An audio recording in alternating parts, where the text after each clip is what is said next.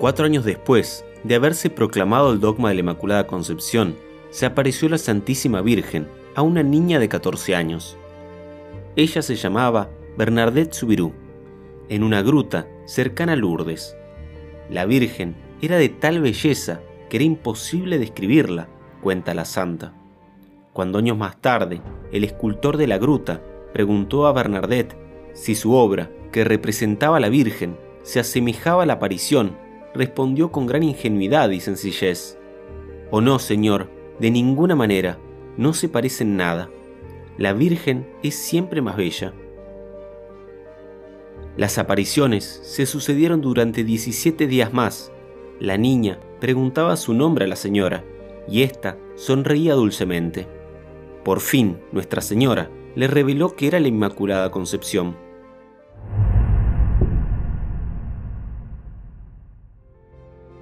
Hoy la iglesia celebra la fiesta de Nuestra Señora de Lourdes.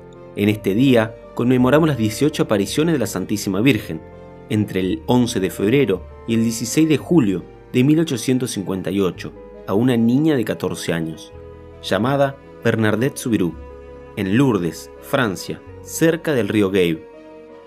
En el lugar de las apariciones se levantó con el tiempo una basílica que después sería el principal centro de peregrinaciones católicas del mundo. Por medio de esta niña, la Virgen llama a los pecadores a la conversión y a un mayor espíritu de oración y caridad, principalmente con los más necesitados. Recomienda el rezo del Santo Rosario, como también lo ha hecho en otras apariciones, recomendando esa oración con la que acudimos a nuestra Madre como hijos pequeños y necesitados. León XIII aprobó esta festividad y Pío X la extendió a toda la iglesia. Bernadette fue beatificada y canonizada por Pío XI en 1933. Ahora sí estamos preparados para introducirnos en ese momento de la aparición. Y vamos a hacerlo citando un extracto del libro Las apariciones de la Virgen, de Annette Collins Simard. La referencia la pueden encontrar en la descripción.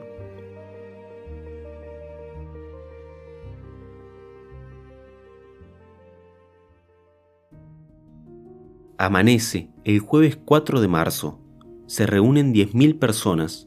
Es el último día de las citas que María ha dado a Bernadette. El 3 de marzo, María le pide a Bernadette que insistiera ante el párroco en su petición de una capilla. Este replica que lo hará cuando el sormomujo de la gruta se cubra de rosas. Bernadette confía en ese milagro, que no llegará a producirse. Cuando se lo pide a María, ella se limita a sonreír misteriosamente. Los policías que se encontraban allí estaban agotados. ¿Qué se puede hacer ante una multitud que reza rosarios por millares?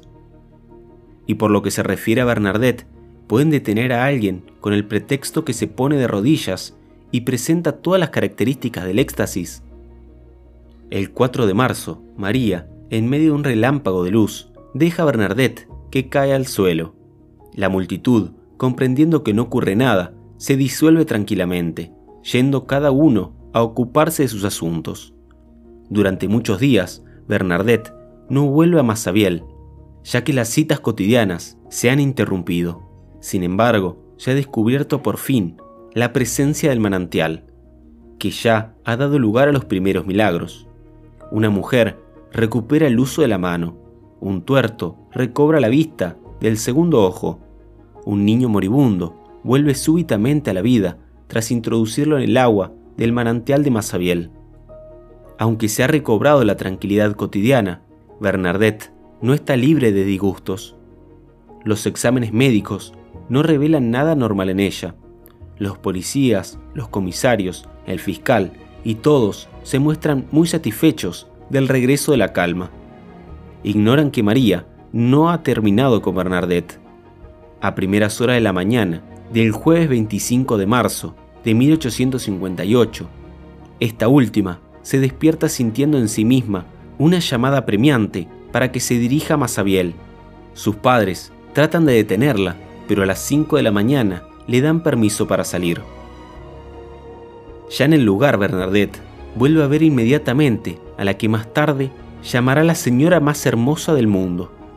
Esta decidida a saber quién es, después de haberse visto presionada por vecinos, amigos, interrogadores autorizados o no, el párroco y demás gente.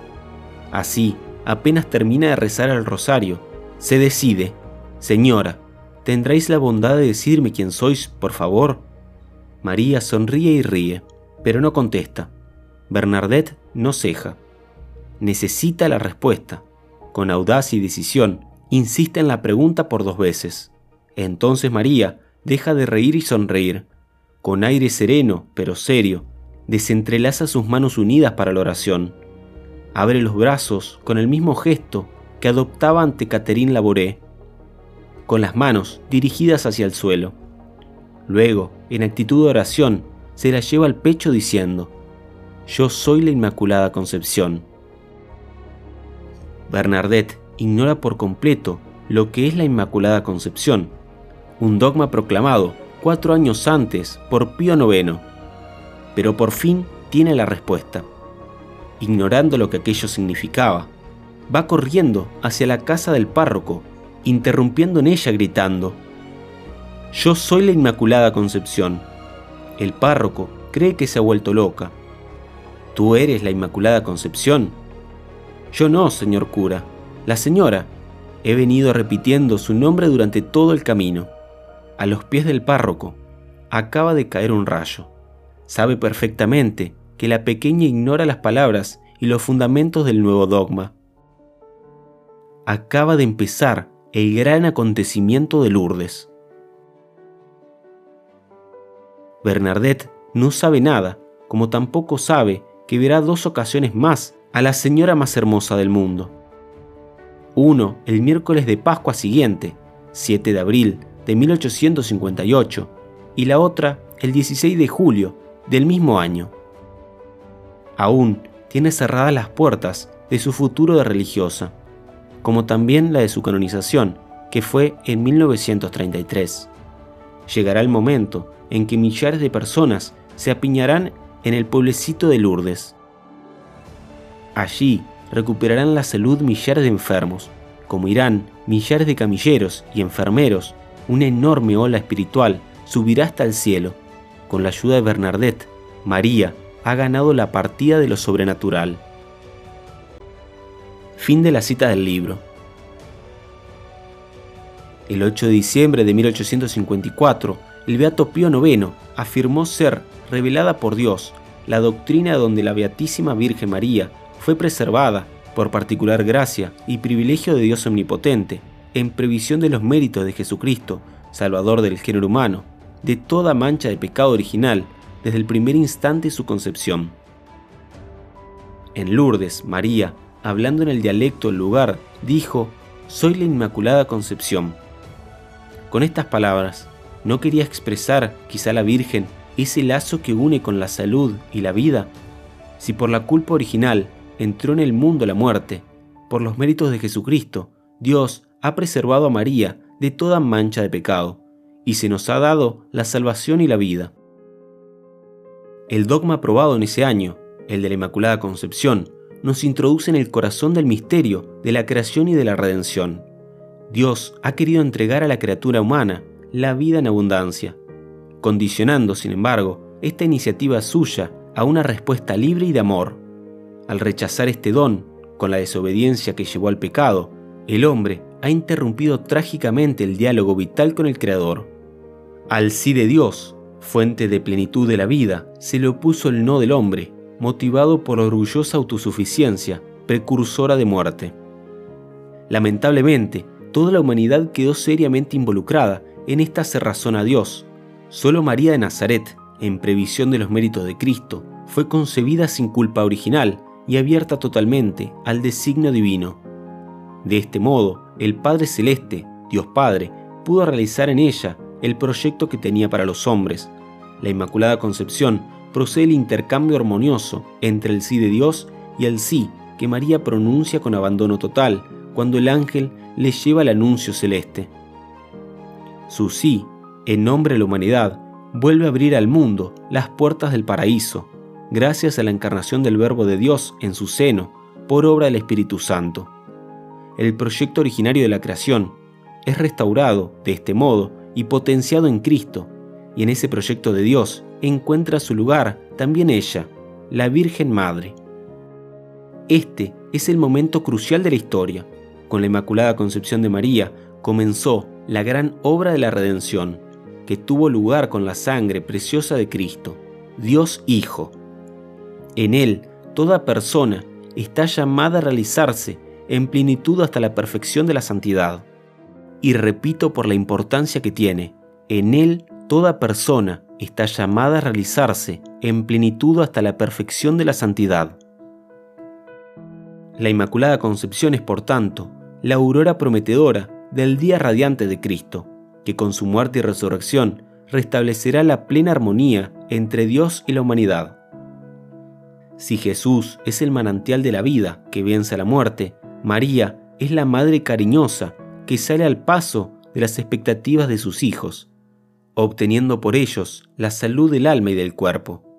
Este es el mensaje que el santuario de Lourdes presenta constantemente a devotos y peregrinos.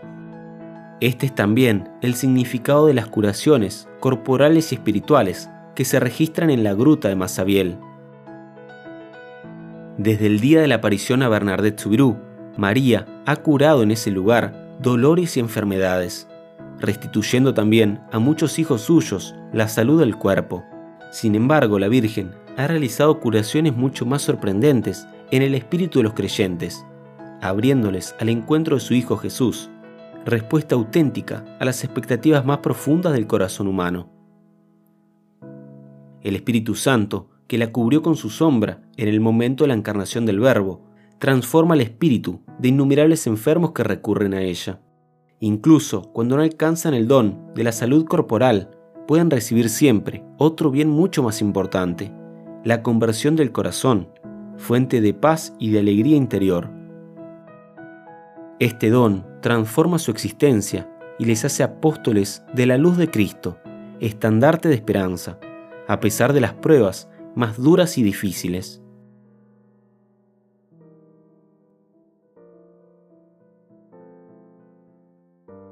Oración final.